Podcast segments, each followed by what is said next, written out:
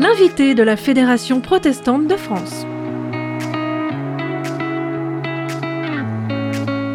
Bonjour à toutes et à tous, l'invité de la FPF est un duo aujourd'hui qui souhaite s'adresser au nom de la Fédération protestante de France sur des sujets essentiels portés par le protestantisme dans le contexte des élections à venir. L'adresse complète aux candidats est disponible en format numérique et papier sur le site protestantpluriel.org. Aujourd'hui nous parlons de la laïcité et de la place des religions avec le pasteur François Claveroli, président de la FPF et président de la conférence des responsables de culte en France.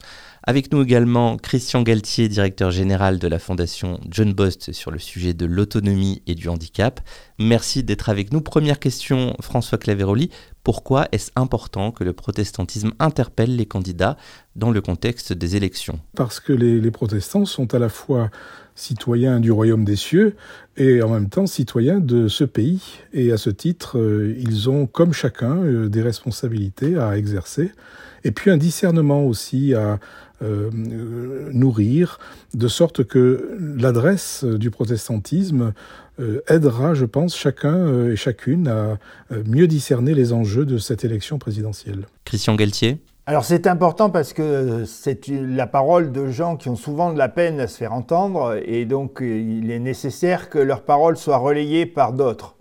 En France, traditionnellement, les associations qui accueillent, accompagnent des personnes en situation de handicap euh, sont euh, aussi des associations qui interpellent les pouvoirs publics. Euh, dans les pays d'Europe du Nord, de culture protestante, ce sont souvent des associations spécialisées dans le plaidoyer qui portent cette parole. Et pour ma part, je considère que l'Église peut être euh, le porteur de ce plaidoyer. C'est en ce sens que je trouvais intéressant euh, la proposition de la Fédération protestante d'interpeller les candidats à la présidence de la République. Alors je vous propose, avant d'entrer un peu dans le vif du sujet, de partager avec nous un passage de la Bible qui vous inspire particulièrement. Christian Galtier sur le thème de l'autonomie et du handicap. Il y a un premier passage qui est celui de le, verset 40 euh, de l'évangile de Matthieu. Ce que vous avez fait au plus petit d'entre les miens, c'est à moi que vous l'avez fait. Ça, j'allais dire que c'est euh, euh, c'est un appel, c'est un, c'est quelque chose qui met en mouvement quand on travaille dans une institution comme la Fondation. Et, puis le deuxième, euh, j'allais dire, qui est plus une, conviction à partager, y compris avec les personnes en situation de handicap, c'est euh, les versets 38 et 39 de l'Épître aux Romains au chapitre 8. Rien ne pourra jamais nous séparer de l'amour de Dieu. Euh, quand la vie est très compliquée, un tel verset, c'est ce qui permet de rebondir, même si les choses paraissent parfois difficile, euh, on ne voit pas forcément d'issue, mais il y a toujours un mieux possible, et ce mieux possible, il tient au fait que rien ne pourra jamais nous séparer de l'amour de Dieu. François Claveroli, sur votre thématique laïcité, place des religions, un passage biblique eh ben justement, je, pense à ce, ce mot de l'apôtre Paul. Alors l'apôtre Paul, euh, c'est il y a longtemps, on est bien d'accord, mais il écrivait aux chrétiens d'une ville euh, qui s'appelait Philippe, il disait, au fond, notre citoyenneté est dans les cieux, et euh, ce, faisant, il, faisait un clin d'œil au fond à ses, à ses, interlocuteurs, à ses lecteurs, pour dire la chose suivante nous, sommes comme citoyens des cieux, c'est-à-dire liés à ces valeurs de l'Évangile, euh, des, des vigies, enfin des empêcheurs de tourner en rond, si je peux m'exprimer ainsi, euh, qui rappellent sans arrêt euh, les, valeurs de justice, d'hospitalité, d'accueil et en même temps de, de, solidarité pour que la société soit humaine, soit pleinement humaine. Et c'est ce mot de, de l'apôtre Paul qui, comment dire, que j'aimerais euh, que, que valoriser parce qu'au fond, il, il, dit déjà notre double citoyenneté, hein, chrétienne et citoyenne française. Euh, mais ça vaut aussi pour tous les pays de ce monde où les chrétiens sont à l'œuvre pour annoncer cet évangile de justice et de miséricorde. On reste avec vous, François Claveroli, toujours sur le sujet de la laïcité et de la place des religions. Euh, pourquoi est-ce que c'est vous précisément qui portait cette thématique Il est vrai que comme président de la Fédération protestante de France, je suis amené à rencontrer les interlocuteurs euh, qualifiés sur ce sujet, notamment euh, le ministère euh, de l'Intérieur en charge des cultes, mais aussi les autres ministères et aussi la présidence de la République. Et donc c'est la raison pour laquelle je me suis investi, mais je n'étais pas seul. Euh, je suis accompagné par euh, Monsieur Jean-Daniel Roch, qui est président de la commission droit et liberté religieuse de la Fédération protestante de France, et donc qui est entouré lui-même de toute une série de personnes compétentes à cet égard. Et donc voilà la raison pour laquelle nous avons convenu que cette adresse serait portée par nous deux. Et on sent bien là que c'est le président de la conférence des responsables de culte en France qui s'exprime. François Claveroli, quels sont vos constats aujourd'hui sur la laïcité et la place des religions? Il y a, pourrait-on dire, un double constat. Un constat de réflexion générale et puis un constat plus particulier lié à la loi du 24 août 2021. Le constat plus général consiste à dire que la question de la laïcité, qui est très débattue dans notre pays, euh, est une question complexe et qui euh, autorise certaines personnes et certaines même euh, personnes qui ont euh, en charge des responsabilités électives et même des candidats à considérer la laïcité comme une valeur et non pas comme un principe républicain, un principe juridique. Et quand je dis considérer la laïcité comme une valeur, c'est-à-dire au fond la tordre à sa façon, selon ses convictions, selon ses préférences, et finalement l'utiliser comme au fond, une arme contre telle ou telle euh, religion. Et ici, on sait bien de quelle religion il s'agit. C'est donc euh, la, première raison, c'est au fond une raison politique.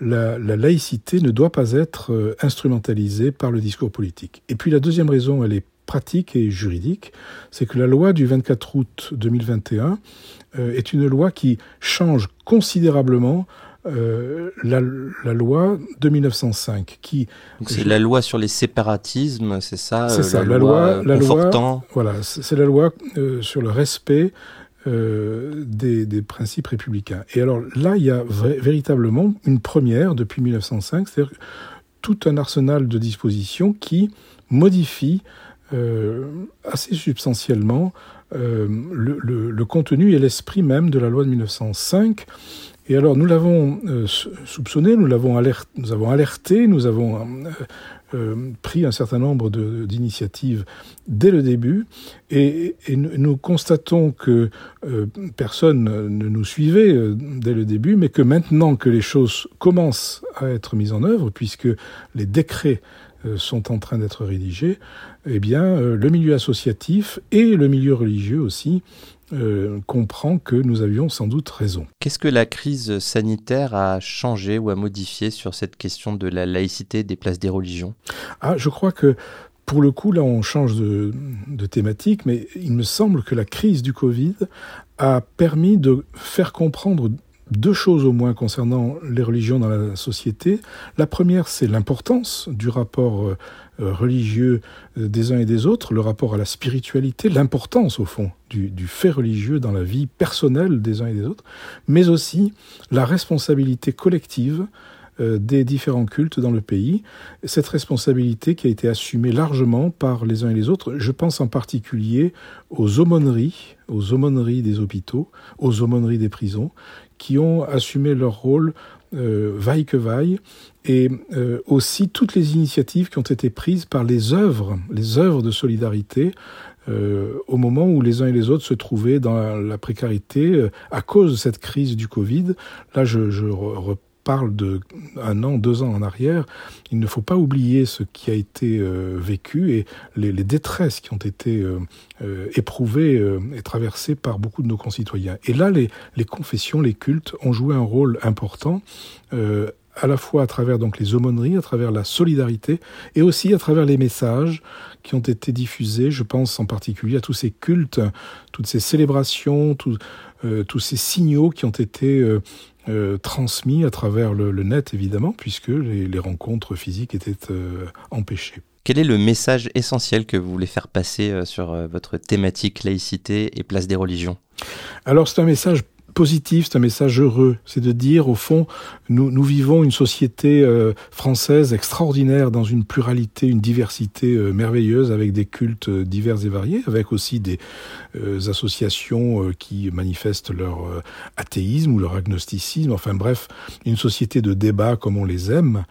Et euh, il ne, il ne s'agit pas donc de se replier sur soi, il ne s'agit pas de stigmatiser l'autre différent, euh, comme certains essayent toujours de nous le faire croire euh, ou de nous y entraîner, mais il s'agit de dire que justement le projet civilisationnel porté par l'Europe et la France est un projet d'ouverture et de dialogue, un projet de, débat, de controverse, certes, euh, de voilà de dissensus, mais euh, une société où on s'accueille les uns les autres, une société d'hospitalité et non pas d'hostilité. Merci François Claveroli, vous restez avec nous jusqu'à la fin de l'émission. Je donne maintenant la parole au directeur de la fondation John Bost, le pasteur Christian Galtier.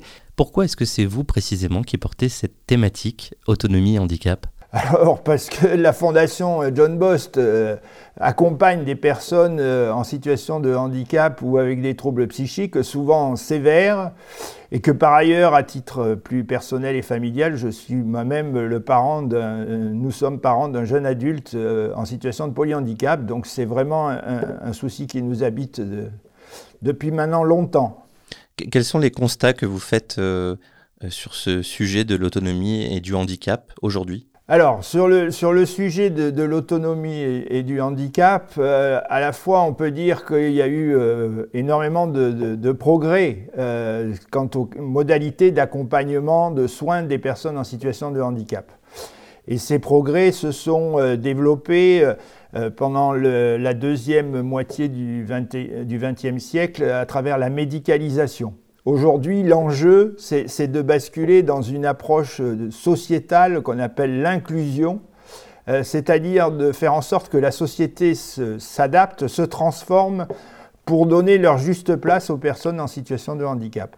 Qu'est-ce que la crise sanitaire euh, a apporté comme changement, comme difficulté ou comme opportunité? Alors, la, crise sanitaire, j'allais dire, a, percuté de manière un peu particulière euh, le, champ du handicap comme celui des, personnes âgées, en ce sens que euh, dans le modèle français, contrairement à d'autres modèles du nord de l'Europe plus inclusifs, est un modèle d'accueil et d'accompagnement collectif. Et du coup, les personnes, euh, j'allais dire, ont vu leur, euh, leur liberté, leur possibilité euh, de, de rencontres, d'activités, peut-être plus encore affectées pendant la période de, crise sanitaire que ça a pu être le cas pour chacun de nous, même si quelque chose comme le confinement et le confinement le, le plus strict, on l'avait jamais imaginé. Vous avez parlé tout à l'heure de l'inclusion.